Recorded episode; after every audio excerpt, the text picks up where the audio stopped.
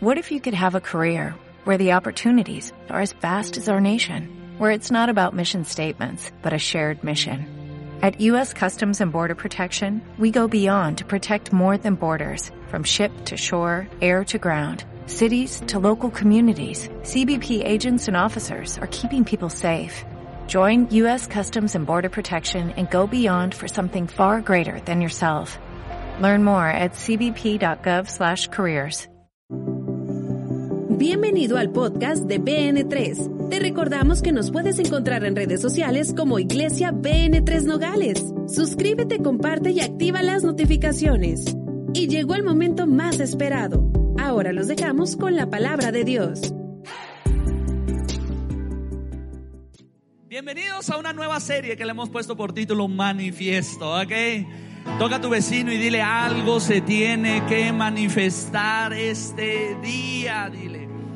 Ahora, como todas las reuniones de inicio de serie, manifiesto tiene mucho que ver con la identidad que Dios va a estar trayendo a nuestras vidas. Y yo sí quiero decirte esto, que en esta serie hay varios propósitos. Pero quiero entrar en la palabra de Dios y poner una plataforma de lo que va a ser los siguientes días y hacia dónde nos va a llevar de la mano Dios, o Dios, perdón, perdón la redundancia, va a llevarnos tomados de la mano a conocer realmente nuestra posición en Él. Romanos 8, 19 dice lo siguiente, porque el anhelo ardiente de la creación es el aguardar la manifestación de los hijos. Esa, esa es la base de, nuestro, de nuestra serie, este texto. Y qué curioso es, y te quiero decir esto, que en muchas ocasiones nosotros estamos deseando cosas de la tierra cuando la tierra nos está deseando a nosotros. Usted quiere conquistar cosas de esta tierra añorando lo que esta tierra tiene, llámese viajes, llámese estudios, llámese eh, negocios, llámese finanzas, llámese tantas cosas que esta tierra nos puede dar. Tú estás anhelando lo que esta tierra te puede dar y la tierra está anhelando que tú te manifiestes. Es como cuando tú estás enamorado de, de una persona y quisieras que esa persona viniera y te hablara y esa persona demostrara su amor y aquella persona está esperando lo mismo de ti porque también está enamorado de ti. Ay, yo no sé si alguien me está entendiendo. Y hay veces que eso nos podría hacer la vida más fácil. Ahora, yo quiero mostrarte esto porque el título de este mensaje es El secreto del manifiesto. Y Gálatas capítulo 4, verso 1 nos dice algo muy especial. Pero también digo, entre tanto que el heredero es niño, él nada difiere del esclavo, aunque sea señor de todo. Y de ahí vamos a partir. Pero antes de eso, levanta tu mano derecha y repite fuerte conmigo, Padre Celestial, tu palabra es la mejor semilla, mi corazón es la mejor tierra daré fruto de esta semilla al 30, al 60 y al 100 por uno. Y al salir de este lugar, ni los problemas ni las adversidades quitarán de mí el fruto y la semilla que ha sembrado. Amén y amén. Dale fuerte ese aplauso al Señor y aprovechamos para darle la bienvenida a todos los que nos están viendo a través de las redes. Ok, Quedamos de que esta era la base de esta, este mensaje, era la base y la plataforma para estos, para estos domingos consecuentes. Y yo quiero poner en primer lugar que es mi deseo en esta serie que Dios y yo como pastor llevarte de la mano a descubrir una realidad eterna. Tú eres hijo de Dios. Ahora, hay un detalle que es muy especial y que quiero hacer una pausa. Si tú le preguntas al 98% de los mexicanos, todos te van a decir que ellos también son hijos de Dios. Pero una diferencia es saberme hijo y otra muy diferente es actuar como hijo. Una cosa es saberme que Dios me ama y que yo soy su hijo y otra poder manifestar lo que Dios quiere para mi vida. Poder entender qué es lo que Dios ha hecho conmigo. Y es ahí donde yo quiero que tú puedas entender en este lugar y en esta mañana que queremos que pases de un estado mental donde te sabes hijo de Dios a un estado donde tú camines como un hijo de Dios y puedas disfrutar de la herencia de Dios para tu vida. Ojo con esto, la Biblia nos llama herederos y coherederos con Cristo. Eso quiere decir que la herencia de Dios o de Jesucristo también es mi herencia. Quiere decir que de lo que Jesús participa también a mí me corresponde. Eso quiere decir que no solamente se trata, y algo que tú vas a entender y que he venido tratando los miércoles, los domingos y todas las series atrás, hasta el día de hoy, es derribar un estado mental que nos ha puesto la religión cristiano evangélica, donde tú no tienes que hacer cosas en esta tierra, tú no tienes que disfrutar cosas en esta tierra. Yo también sé que hay momentos de sufrimiento, pero cuando yo soy hijo del reino entiendo que el sufrimiento solamente es un pasaporte a una gloria mayor.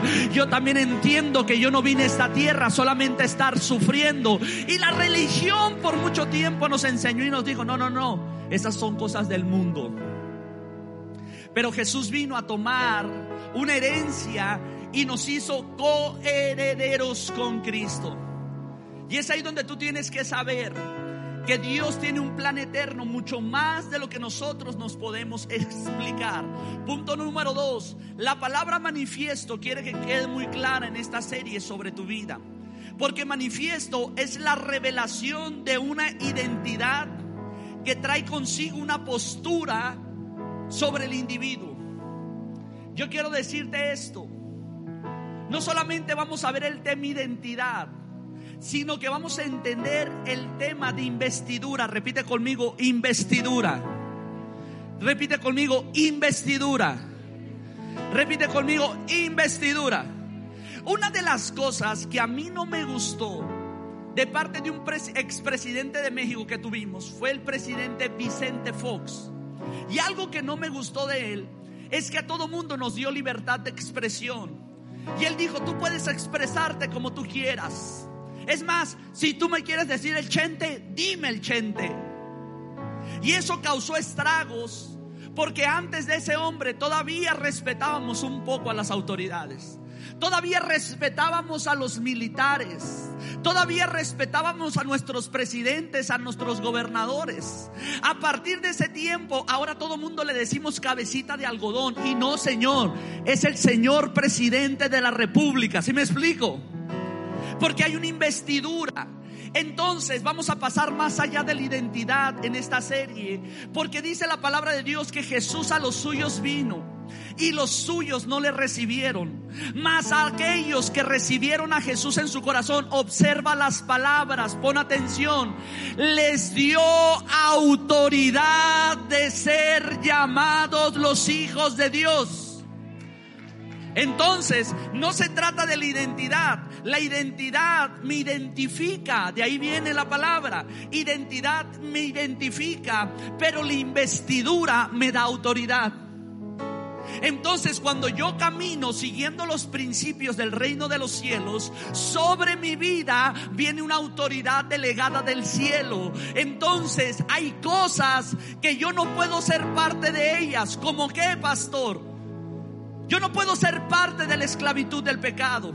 Yo no puedo ser parte de la maldición. Yo no puedo ser el juguete de Satanás. Yo no puedo estar asustado del brujo, del hechicero. Yo no puedo estar asustado de esas cosas porque yo también tengo autoridad en los cielos. Yo también tengo un nombre que me respalda. Yo también soy hijo de Dios y fui lavado por la sangre del cordero. Y no hay arma forjada contra mí que vaya a prosperar porque Dios va a derribar a mis enemigos. Hay alguien aquí que puede celebrar eso. Dile a tu vecino, mi investidura me da autoridad. Ahora la palabra manifiesto también representa a un acta que determina la postura de una persona o de una agrupación de personas. Es decir, BN3 puede lanzar un comunicado donde estamos diciendo cuál es nuestra postura respecto a algún tema. Y esa palabra, esa carta que se anuncia en redes, se lanza al público, es un manifiesto que está determinando la postura que yo tengo. ¿Hay alguien aquí? Entonces, ¿qué es lo que sucede? Que esa acta está haciendo un decreto de quién soy yo y cuál es la posición que yo tengo. Pero también la palabra manifiesto representa un escrito que plantea los derechos y obligaciones, los repartos de bienes y raíces correspondientes a una herencia. Es decir, que cuando alguien escribe una carta y está dejando una herencia a sus hijos, les está diciendo lo siguiente. Yo, fulano de tal, tengo estas propiedades y quiero que se repartan a mis cinco hijos en este número de porcentaje. Y cuando yo escribo eso y lo asiento bajo notario público, entonces nadie, ni el deseo de mis hijos, va a cambiar el decreto que yo ya dejé puesto en un manifiesto. ¿Hay alguien aquí? Entonces el manifiesto me hace ser parte de los derechos, me hace ser parte de las bendiciones y me hace ser parte de algo que alguien ya escribió por mí. ¿Cuántos están aquí? Entonces, ¿qué es lo que yo quiero que tú sepas? Que el interés de Dios es que tú vivas la herencia e identidad que Dios ya dio a tu vida.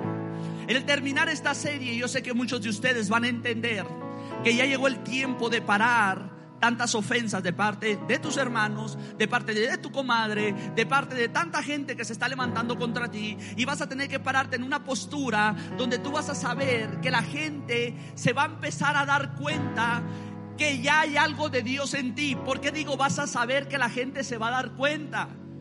Porque de repente ahorita es algo muy común en BN3 ver a gente que viene y nos dice, pastor, yo nomás estaba platicando con una persona que ni yo conocía y esa persona me dijo, tú tienes algo de Dios, necesito que ores por mí. ¿Sabes por qué? Porque se empezó a manifestar algo. Si me explico? Entonces tarde o temprano tú vas a tener que darte cuenta que lo que tú vas a empezar a vivir va más allá de ser un cristiano de domingo. Porque en muchas ocasiones nos enseñaron, la religión cristiano evangélica nos enseñó a venir a la iglesia y nos enseñó a prepararnos para recibir reuniones los domingos, pero nunca nos preparó para vivir el gobierno de Dios aquí en la tierra. ¿Hay alguien aquí? Entonces vamos a ir a ese punto. Ahora yo quiero notar lo siguiente y quiero entrar en el primer punto de mi mensaje porque Gálatas capítulo 4 verso 1 dice lo siguiente, pero también yo digo, entre tanto que el heredero es niño, en nada difiere del esclavo, aunque sea el Señor de todo. Toca a tu vecino y dile, dueño de todo y dueño de nada. Fuertes palabras las que dice este texto. Las palabras que dice es, tú puedes ser heredero. Sí, es una realidad, es una verdad. Pero mientras tú seas un niño, no hay diferencia con un esclavo. Ahora yo quiero que tú notes esto porque acabamos de pasar el día del niño. Y todos los creyentes traemos esa frase, ¿no? Dice la Biblia que el reino de los cielos es de los niños, dejen a los niños venir a mí. Y Jesús voltea con sus discípulos en esa frase y les dice, si ustedes no fueren como niños, no pueden heredar el reino de los cielos. Ahora repite conmigo, si no fueres como niño. Dilo más fuerte, si no fueres como niño. Dígale a su vecino, como niño. Dile, como niño. No que te quedes niño. Lo que la Biblia dice es, hey, ¿por qué no llevas tu vida a ser como niño que todavía tiene la inocencia, que tiene la fe, que todavía cree, que todavía ama. Un niño es justo. Un niño por naturaleza no tiene divisiones culturales de racismo ni de nada de esas cosas. Un niño en su inocencia se para por la verdad, se para por la justicia, se para por la rectitud. Un niño todavía perdona, un niño todavía ama, un niño todavía comprende muchas cosas. Y la Biblia dice, quédate con un corazón que lo imites a los niños, que imites su fe, que imites su bondad, que imites todos los principios que un niño basado en la inocencia tiene. Pero nunca está diciendo que te quedes como niño, porque hay algo de los problemas que nosotros podemos tener. Y yo quiero que no te pierdas el próximo miércoles, porque voy a estar reforzando esto a nivel de discipulado y voy a estar reforzando esto a nivel de, de hijos de casa. Y no lo puedo tratar en un domingo. Pero yo quiero que tú notes que la Biblia nunca quiere que te quedes un chabelo espiritual. La Biblia está en contra de la infancia espiritual. La Biblia constantemente habla de procesos que traerán maduración a nuestra vida. Y la Biblia tiene una urgencia en llevarnos a través de sus historias, de sus profecías, a través de cada enseñanza. Trata de llevar nuestra vida a una madurez espiritual. Y la razón es que mientras eres como un niño espiritual, o mientras te comportas como un niño espiritual, no puedes ejercer la autoridad que te fue conferida.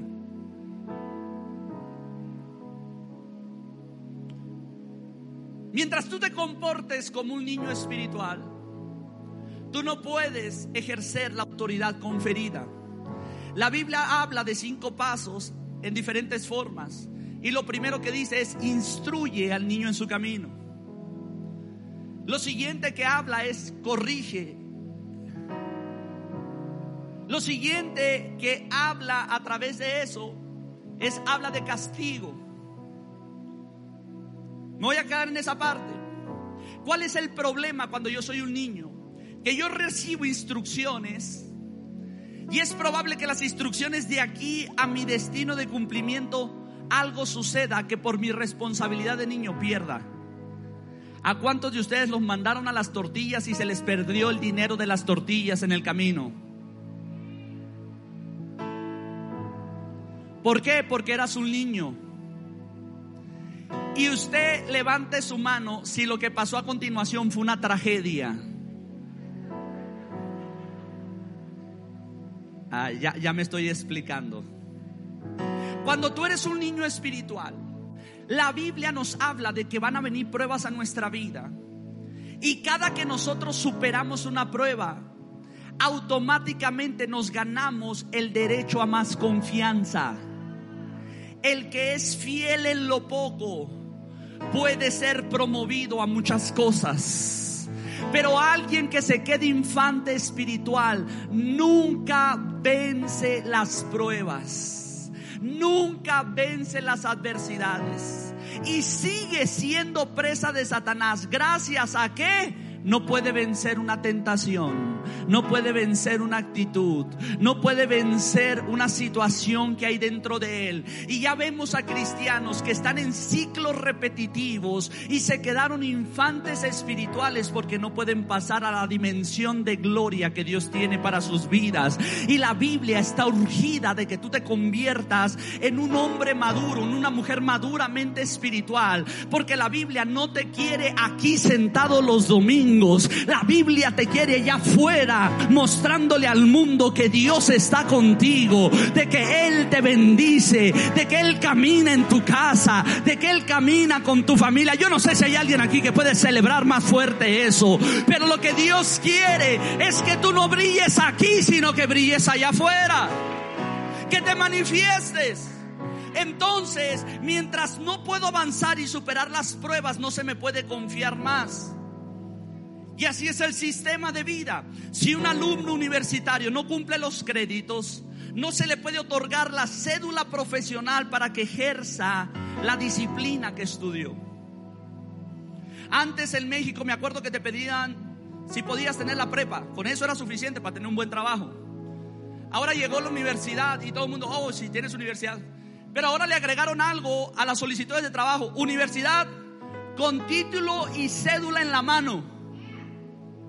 Porque llegaban muchos, no, yo me gradué de estos. Ah, sí, sí, llegaste a la graduación, sí, te subiste, te dieron tu carta de pasante. ¿Y el título? Porque con el título viene una credencial que se llama cédula profesional que te avala para que puedas ejercer.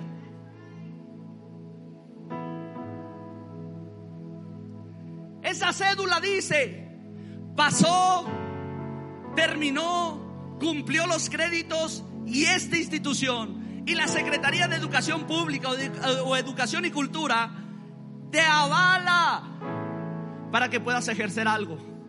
Ay, toca a tu vecino y dile, en el cielo es igualito, dile. Dile, en el cielo te observan, en el cielo te anotan y en el cielo te recompensan.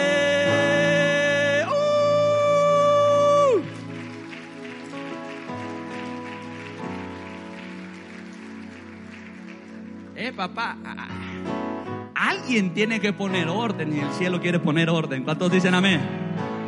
Sí, si, usted se agarra una universidad patito, mi hermano, y usted dice que si no está la cédula avalada por la SEP, usted no es nadie. No, que es la universidad de allá de, de, Inglaterra y que tienen aquí una oficinita en Nogales y de aquí me dan un titulito que allá dicen que allá en otro país. No, no, aquí en México, ¿quién eres, papá? El cielo también tiene una cédula para ti que dice, Hijo de Dios, autorizado, avalado, certificado, aprobado, que tuvo su proceso y su... Pro Ay, yo quiero que toques a tu vecino y dile, nos van a retar, nos van a retar, dile, nos van a desafiar. Ahora yo quiero que notes algo, no sé si tú has visto o sabido de gente que recibe fortunas, herencias, y de repente dicen, Fulanito de tal es heredero de esto, pero hasta que tenga 21 años, hasta que tenga 30 años. ¿Alguien le ha tocado esas historias? ¿Qué se llama eso? Dueño de todo y dueño de nada. Que ahorita yo estoy parado aquí yo te puedo decir, no, hombre, si ya tengo una cuenta con 50 millones de dólares. ¿Y tú? ¿Y dónde están? No, pues cuando tenga 40 años me la van a dar. Uh, uh. ¿Y ahorita qué? No, ahorita me toca pedir prestado para ir a comer.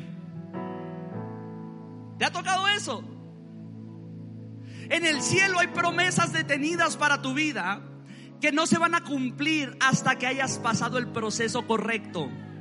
Dice la palabra del Señor, en todas las profecías de la Biblia dice, cuando llegó el día del cumplimiento, cuando llegó el tiempo del cumplimiento. Hay profecías que se cumplieron porque llegó el día, pero hay, hay profecías que se cumplieron porque llegó un cumplimiento de parte del individuo para poder estar ahí.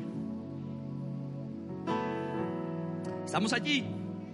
Entonces yo quiero que tú notes lo siguiente. Hay uno de los casos muy trágicos de mi generación, o la generación, no, no de mi generación, perdón, de las nuevas generaciones, una chica llamada Britney Spears, no sé si alguien le tocó, no sé si lo pronuncié bien, la cantante. Esta chica ganó millones de dólares, ganó fortuna, cientos de millones de dólares. Pero su comportamiento era errático, su carácter no estaba correcto. Desde niña tuvo fortunas y cuando cumplió los 18 años y pudo hacer uso de su dinero, se convirtió en una locura, causó estragos sociales. De repente se dieron cuenta que el ejemplo de niña era un peligro porque era una niña que estaba despilfarrando su dinero, cayendo en excesos, etcétera, etcétera. Y tuvo que venir el gobierno de Estados Unidos y ponerle un alto. Y dijeron, por orden del gobierno del Estado de Estados Unidos, delegamos a tu padre como el salvaguarda de tu herencia. Él es el que va a administrar tu herencia el resto de tu vida.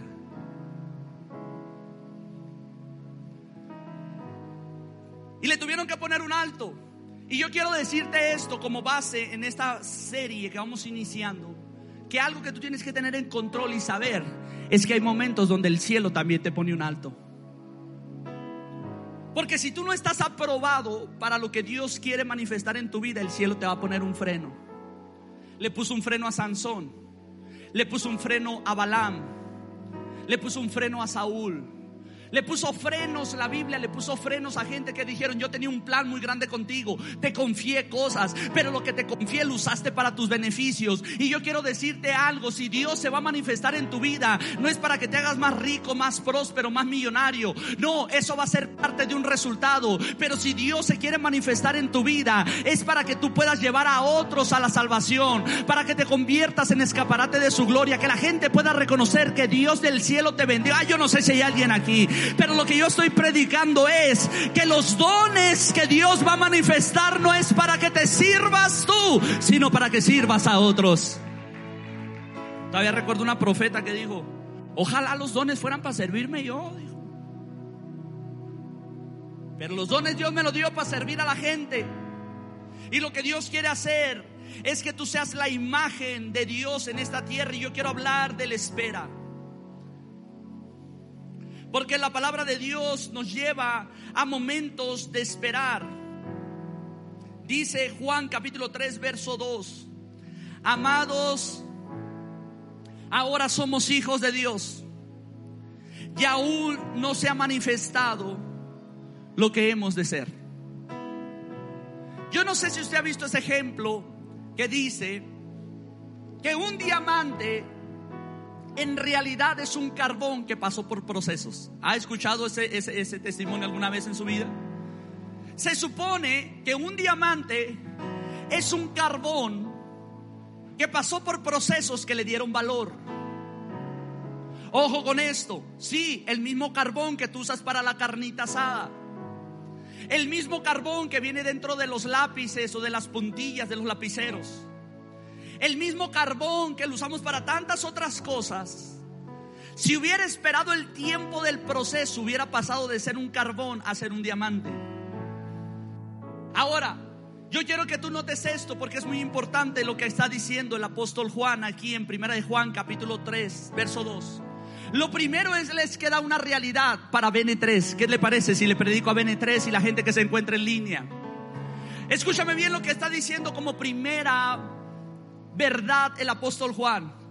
Hey, BN3, la verdad irrefutable, la verdad que no se puede cambiar, la verdad que es absoluta aquí en medio de nosotros es una.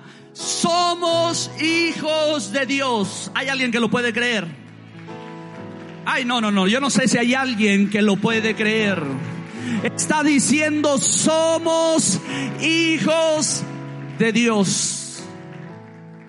Pero la segunda verdad, que es irrefutable y que está trayendo el apóstol Juan, si me pueden poner el texto, por favor, es muy fuerte. Aún no se ha manifestado lo que vamos a hacer. Ay, es que es una situación muy especial. Yo soy hijo de Dios, esa es una verdad. Pero yo no fui diseñado para ser hijo de Dios y que todo el mundo mire al hermanito, al cristianito, al aleluya, gloria a Dios, al que sale todos los domingos con su corbata y su Biblia y viene con saquito y viene y levanta sus manos y gloria a Dios, amén, aleluya, hermano. ¿Cuántos años tiene usted de cristiano? 32 años. Es más, yo nací en una iglesia cristiana. No. Dios no te escogió para eso. El apóstol Juan está diciendo, hey, esa es la realidad, somos hijos de Dios. Pero aún no se ha manifestado lo que vamos a hacer. Aún Dios no ha traído la revelación para qué me escogió. Aún Dios no ha traído la revelación por qué yo estoy aquí. Aún Dios no ha manifestado para qué escogió mi vida. Lo que sí sé es que mi vida salió de las tinieblas a la luz admirable porque Dios tenía un plan toca a tu vecino y dile, ahora entiendo muchas cosas. Dile a tu vecino, con razón eres hijo de Dios, pero tienes esa cara de pecador que nadie te la quita. Ay, vamos, vamos, tócalo, toca a tu vecino y dile, con razón, ahora entiendo, eres hijo de Dios, pero no te agarro forma todavía. Estás en proceso, ya estoy entendiendo. Dile, estás en proceso, dile, estoy entendiendo que estás cambiando. Toca a tu vecino y dile, eres hijo de Dios. Ahora entiendo tu cara de amargado. Aún no se ha manifestado. Dile, ahora entiendo. Dile, perdóname, tanto que te juzgué. Vamos, toca a tu vecino y dile, perdóname por juzgarte mal. Perdóname por no creer en ti. Eres hijo de Dios, pero todavía no te manifiestas. Dile, todavía eres un gusanito que se va a convertir en una mariposa. Dile, vamos, tócalo, tócalo, predica conmigo. Usted está muy aburrido. Yo necesito que usted predique conmigo. Toca a tu vecino y dile, eres un gusanito que se va a convertir en mariposa. Pero ya entendí que si eres.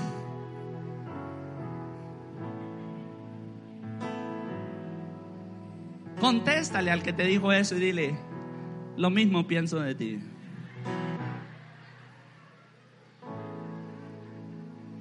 Alguien le puede dar un fuerte aplauso al Señor.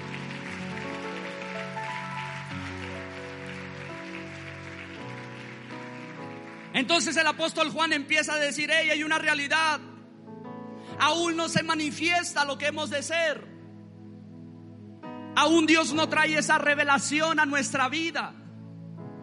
Pero si hay algo que el apóstol Juan inspira en este texto es a esperar en Dios. Y esperar en Dios no significa estar detenido. Esperar en Dios no significa estar detenido sino que yo sigo avanzando, yo sigo caminando, yo sigo progresando. Hay alguien aquí que puede darle un fuerte aplauso al Señor. Yo quiero pedirle a los músicos que pasen una vez más. Y espero que este día sí podamos ministrar, porque en la mañana se puso tan fuerte esto que la administración fue muy corta. Quiero pedir a los músicos que corran. El esperar no significa estar detenido. Si algo nos inspira el apóstol Juan es a tener paciencia en Dios. Pero el tener paciencia no significa no hacer nada. Ok, mientras yo estoy esperando en Dios, yo sigo caminando, avanzando a lo que Dios está preparando para mí. Y mientras tengo paciencia, no estoy sin hacer nada, sino que por lo contrario estoy haciendo algo. Yo creo en la promesa de Dios para mi vida.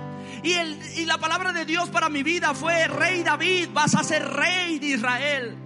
Y aunque estoy esperando y aunque tengo paciencia, yo sigo caminando en pos de mi propósito. Yo sigo preparándome como si ya fuera rey. Yo sigo teniendo el carácter de un rey. Yo me estoy preparando porque creo en la promesa que se va a manifestar mañana. No se trata de dejar todo tirado y de dejar todo a la suerte y de dejarle todo a Dios. No, sino que desde ahorita yo me preparo para lo que va a ser mañana. Si el Señor me dijo que yo voy a ser un médico, entonces yo le pongo ganas a mis estudios en la secundaria ahorita, porque después viene una prepa, después viene una universidad, después viene una especialidad y van a pasar muchos años, pero yo no estoy esperando que del cielo me caiga un título, yo no estoy buscando la tangente, yo no estoy buscando los atajos, mientras espero me sigo preparando, mientras tengo paciencia sigo creciendo a lo que Dios va a hacer a mi vida. Eso lo que está diciendo es, somos hijos de Dios. La promesa de Dios está para nosotros, pero estoy en proceso de una manifestación. Aún no se manifiesta. Ay, toca a tu vecino y dile, pero ya siento que viene. Toca a tu vecino y dile, pero ya siento que viene. Toca a tu vecino y dile, ya siento que viene. Por eso me sigo creyendo. Por eso yo sigo orando. Por eso sigo ayunando. Por eso tomo esa carrera. Por eso tomo la maestría. Por eso te empiezo la prepa. Por eso, porque aunque ya está un tiempo pasado, Dios dice que ahí viene. Ay, yo me sigo preparando. Yo sigo creyendo. Sigo asistiendo a mi academia. Sigo asistiendo al discipulado. Sigo asistiendo a lo que Dios tiene para mi vida. Ay, porque me estoy preparando. Toca a tu vecino y dile, se va a manifestar. Se va a manifestar, dile.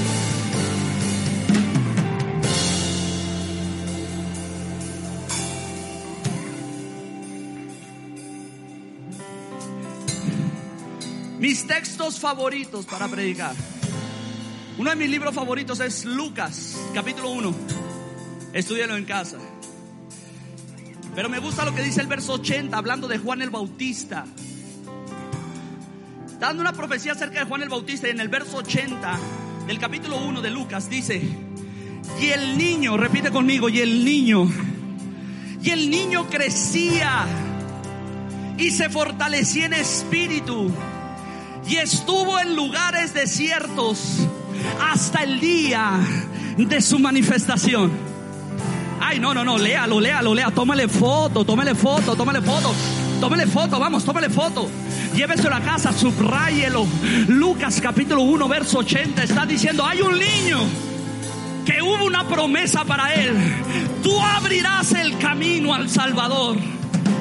Y él dijo, ¿y qué más? No más vas a servir para eso. No voy a hacer milagros, no vas a hacer milagros. No va a haber maravillas con Dios, no va a haber maravillas. ¿Qué va a ser mi fuerte? La palabra de Dios. ¿Y qué vas a hacer tú de niño? Le están diciendo al niño, ¿y tú qué vas a hacer? Vas a preparar el camino de Dios. Y él dijo, pues me preparo. Un niño, repite conmigo, un niño. Dile a tu vecino, un niño con hambre de crecer. Toca a tu vecino y dile, un niño que quería más de Dios. Por eso el miércoles pasado yo hablé que va a empezar a haber gente que va a aceptar los desafíos. Va a haber gente que va a decir, yo no puedo esperar el proceso. Yo corro hacia el proceso porque el proceso me va a llevar a mi victoria. ¿Por qué? Porque el proceso me va a madurar. ¿Por qué? Porque el proceso me va a llevar a la victoria de Dios. Hay gente que ya no va a huir del proceso. Hay gente que va a decir, váyanme diciendo cuántos son para no contarlos. Váyanme diciendo cuántos son para no contarlos porque ahorita no voy a esperar a que llegue, yo voy a correr al proceso. Cuando tú entiendes que el proceso te madura para la manifestación de Dios, tú no le huyes al proceso. Si hay que tener pláticas incómodas, tienes pláticas incómodas. Si hay que confrontar a alguien, lo vas a confrontar. Si hay que ponerle un límite a alguien, se lo vas a poner. ¿Sabes por qué? Porque mi proceso me da autoridad en el futuro de Dios para mi vida. Entonces aquí dice algo muy claro. Un niño se fue al desierto y en el desierto empezó a crecer y a fortalecerse en el espíritu. Grita conmigo fuerte espíritu. Grítalo fuerte, Espíritu. Nunca dice se fortaleció en el Espíritu de Dios. Nunca dice se fortaleció en el poder del Espíritu Santo. No, no, no, no, no, no, no, no dice eso. Su propio Espíritu lo trabajó.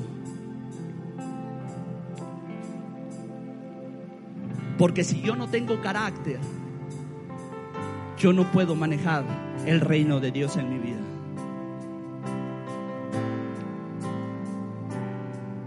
crecía y se preparaba en espíritu.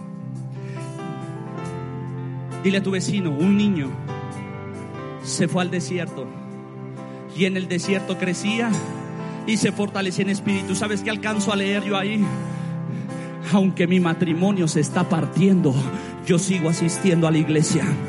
Ay, aunque mis hijos están yendo a las drogas, yo sigo orando por ellos. Ay, aunque parece que me van a correr el trabajo, yo llego muy puntual y soy el mejor empleado.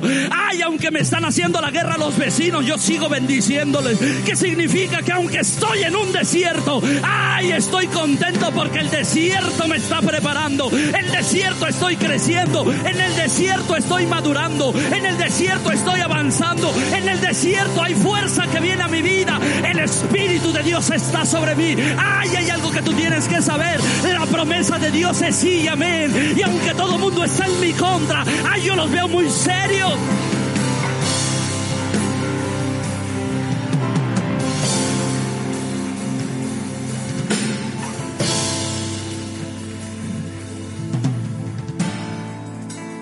Ese es el secreto de los hombres de Dios. Ese es el secreto de un Isaías, de un Elías, de un Pablo, de un Nehemías. Que, tengo este tesoro en vasos de barro que la excelencia del poder sea del Cristo y no sea mía. Que aunque estoy atribulado, ay papá, no estoy desesperado. Aunque estoy perseguido, no estoy desamparado. Aunque estoy en apuros, no me encuentras en crisis nerviosas ni en depresiones. Aunque parece que estoy derribado, papacito, no estoy destruido. El desierto me está creciendo. El desierto me está fortaleciendo. Va a haber un día. Va a haber un día. Toca a tu vecino y dile, va a haber un día. Ay, que te vas a reír de este día. Dile, va a haber un día que le vas a dar gracias. Va a haber un día donde vas a decirle, los bendigo. Aunque me quisieron matar, no saben el bien que me hicieron. Aunque me quisieron destruir, no saben el bien que me hicieron. Aunque me criticaron, no saben el bien que me hicieron. Gracias por meterme al desierto. Porque los que meten al desierto son los Josés que dicen, aunque me vendan mis hermanos, yo voy a seguir adorando a Dios porque solamente la adoración me saca de la cisterna. Y aunque me metan a la casa de Potifar como esclavo, yo voy a bendecir esa casa. Porque aunque soy esclavo, la realidad, la identidad es que soy un hijo de Dios. Y aunque soy en este momento difamado y metido a la cárcel, la realidad es una. Yo soy gobernador de esta nación. Y si el Señor me a la cárcel, es porque ahí tiene un proceso que me va a fortalecer. Toca a tu vecino y dile el poder del proceso. Toca a tu vecino ahora y dile, el que es fiel en lo poco, es promovido a lo mucho. Ojo con esto. Esta revelación no viene en mi mensaje. Pero ponga mucha atención a lo que le voy a enseñar. José está en la casa de Potifar. Lo que Potifar no sabe es que un día van a despedirlo y van a poner a su esclavo en su lugar. Te lo vuelvo a repetir. Lo que Potifar no sabe es que un día va a llegar delante de Faraón y Faraón le va a decir, le tengo una noticia. No eres tú, soy yo. Tenemos que terminar. Hay recorte de personal. Y estamos empezando por las grandes cabezas. Potifar, necesito que me presentes tu renuncia voluntaria sin ningún tipo de préstamo. Y Potifar le va a decir, ¿y si no qué? Si no te mato. Ah, no, sí, yo firmo. Y firma. Y en cuanto firma de despedido, le dan un contrato a José y le dicen, te ofrecemos el nuevo puesto que tenía este hombre, que es de gobernador. Pero pon atención a esto, pon atención a esto, pon atención a esto.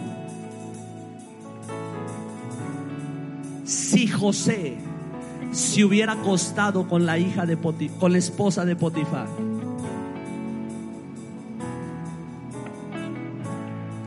iba a quedar evidenciado que no era confiable para el puesto de gobernador.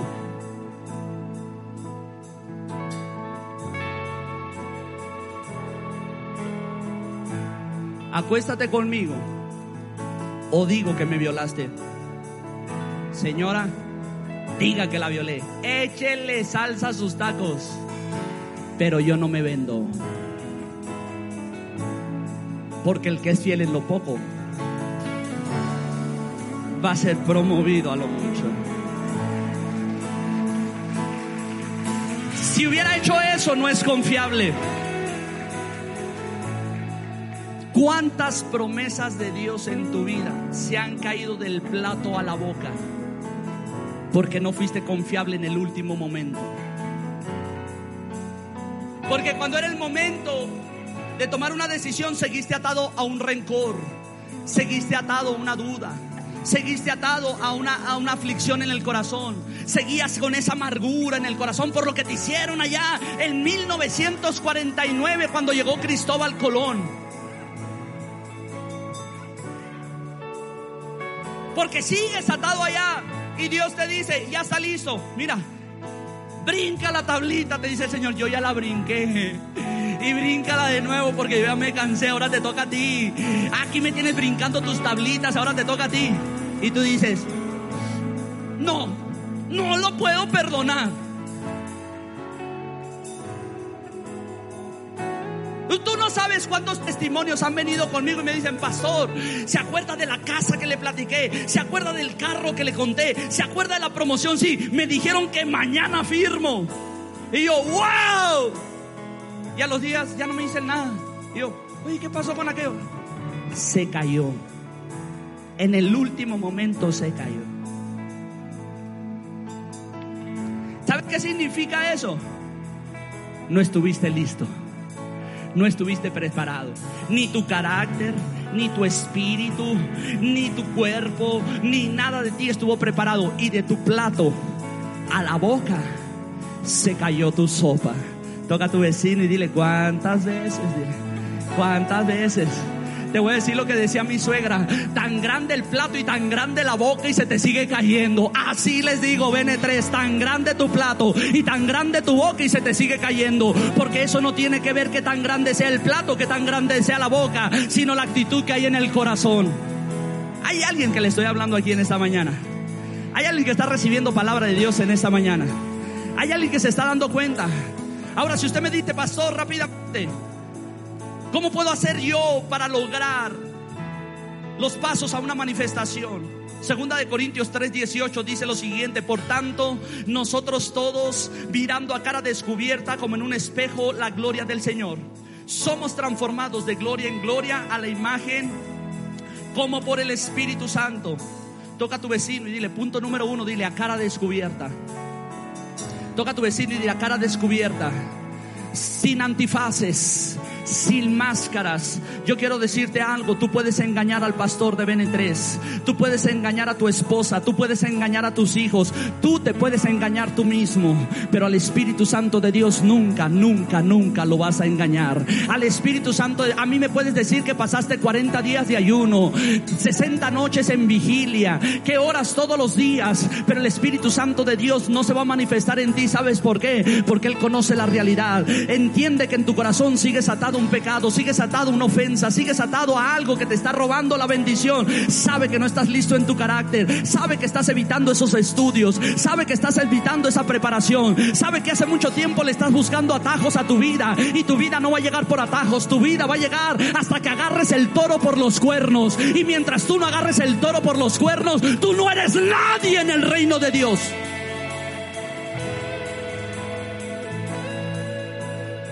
Ah, no, si eres alguien, hijo de Dios, pero todavía no se manifiesta.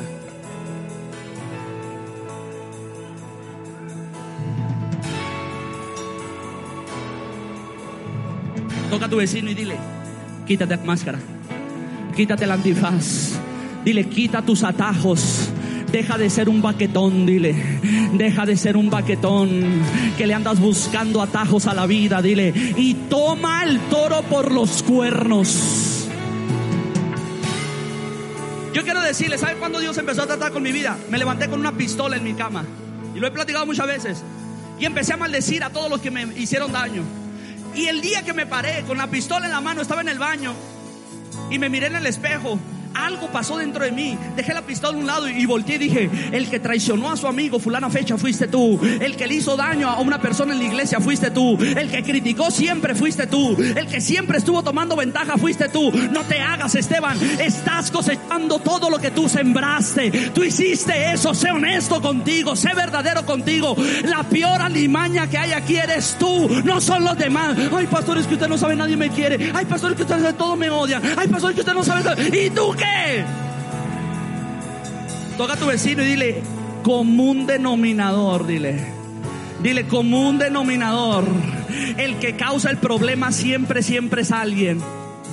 Qué casualidad que te peleas con uno, con dos, con tres, con cuatro. Y pastor, aquel está hablando de mí, y este también, este también, y este está bien, está. Oye, mijito, como que ya son muchos, ¿no?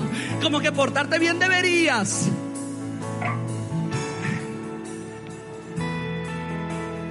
Oye, ¿por qué estoy tan contento predicando? Cuando predico así es que estoy contento, ¿eh? Punto número dos, a cara descubierta uno. Punto número dos, de gloria en gloria. Repite conmigo, de gloria en gloria. Toca a tu vecino y dile de gloria en gloria. Todos queremos ir de gloria en gloria, pero nadie quiere proceso, proceso. Y sin proceso no hay gloria.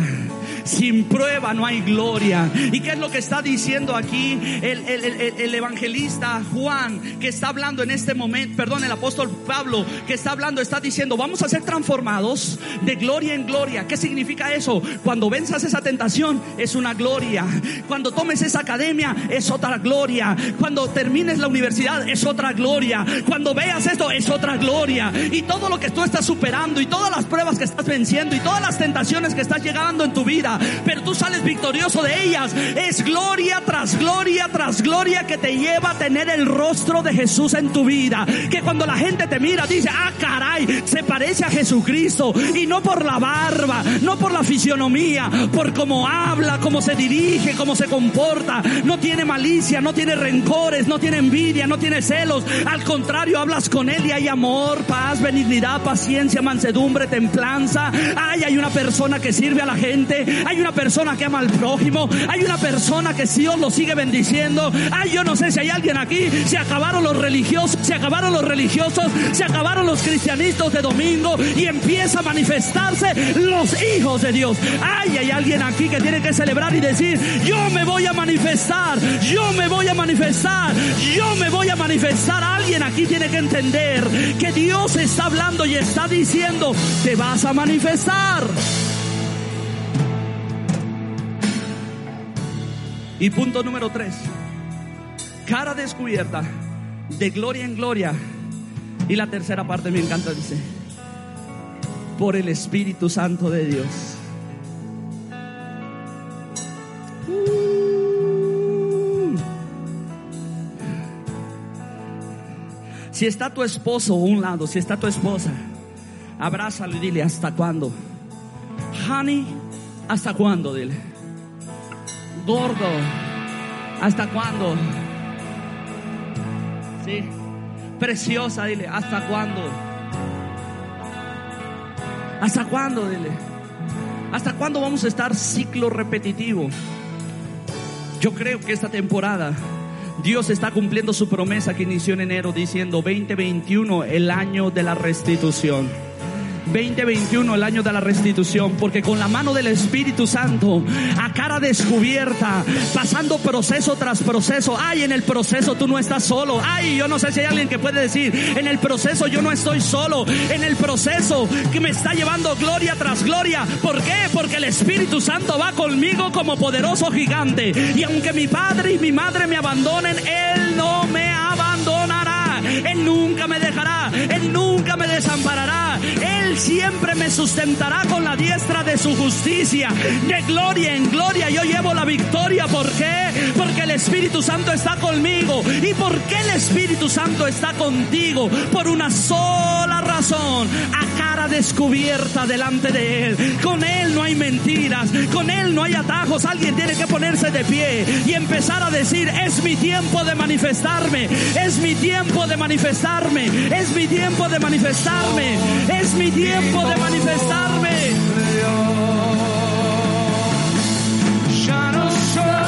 Levanta tus manos. Yo soy un hijo de Dios. Yo soy hijo de Dios. Yo ya no soy esclavo del temor.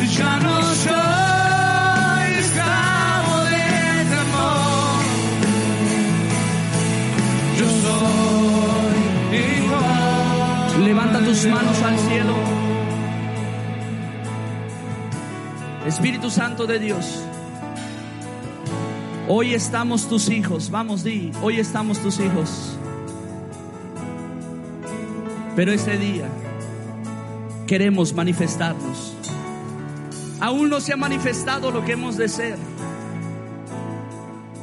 Pero sabemos que estamos en un proceso. Que en medio de la paciencia y en medio de la espera yo pueda estar preparándome. Y aunque yo estoy en un desierto, yo sigo creciendo y fortaleciéndome en espíritu. Bendice los Padres Celestiales en el nombre del Padre, del Hijo, del Espíritu Santo. Yo ruego que cada uno de ellos, esta palabra impregne sus corazones, abrace sus almas. Y en este momento, Padre Dios, el tiempo de pérdida de promesas terminó. No más promesas que pasan enfrente de nosotros. Dejaremos de ser aquellos cuentaperlas para convertirnos en los compradores de perlas del reino que no las venderemos por nada. En este momento yo ruego por aquellos que vienen con sus matrimonios pasando por situaciones difíciles en sus familias, en sus hogares. Yo ruego por aquellos que están teniendo problemas de salud o problemas en sus trabajos o simplemente problemas personales que no encuentran respuesta, no encuentran salida. En este momento yo ruego que tu unción venga sobre ellos y puedan entender que a cara descubierta, de gloria en gloria, de la mano del Espíritu Santo serán transicionados y que llegará un día donde van a manifestarse. Declaro todo esto en el poderoso nombre de Jesús. Amén y amén. Le damos un fuerte aplauso al Señor.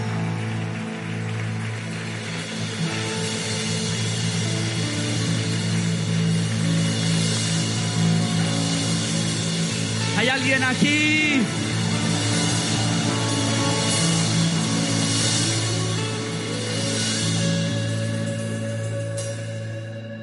Pero hay algo que yo no dije en la predicación. Y está diciendo el apóstol Juan, aún no se ha manifestado lo que hemos de ser. Amados, hay una verdad, somos hijos de Dios, pero aún no se ha manifestado lo que hemos de ser. Puntos suspensivos. Y dice, pero cuando se manifieste, lo estaremos viendo cara a cara. ¿Sabes qué significa eso? Y el Espíritu Santo me habló y me dijo, en los próximos días va a haber gente en BN3 que no solamente con sus palabras, sino con sus hechos y sus frutos, van a decir que vieron a Jesús en sus vidas. Pasó de estar aquí, pasó de estar aquí a estar aquí.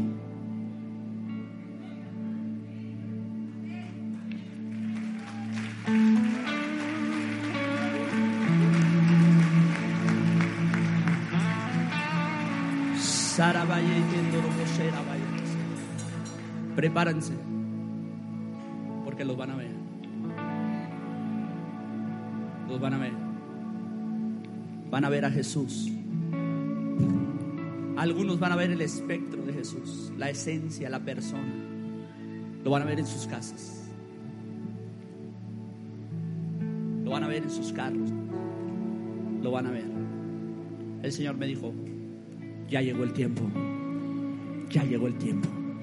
Aún no se ha manifestado, pero cuando se manifieste, lo estaremos viendo cara cara. Le damos un fuerte aplauso al Señor. Deseamos que esta palabra haya sido de bendición y oramos para que dé fruto en tu vida. Comparte este podcast con tus amigos y familiares. Recuerda que puedes encontrarnos en redes sociales como Iglesia BN3 Nogales.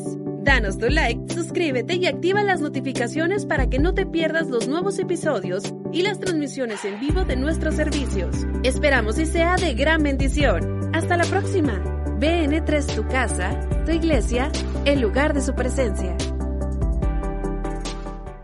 I came from a low income family that was that was struggling. You see how hard life can get. GC became a part of my life because I don't want my family to fall back into that. I never thought education would take me this far. I'm still young. I still have a lot to do in my life and just want to get things done the way I want with a good education under me. I'm Stacy and Grand Canyon University helped me find my purpose.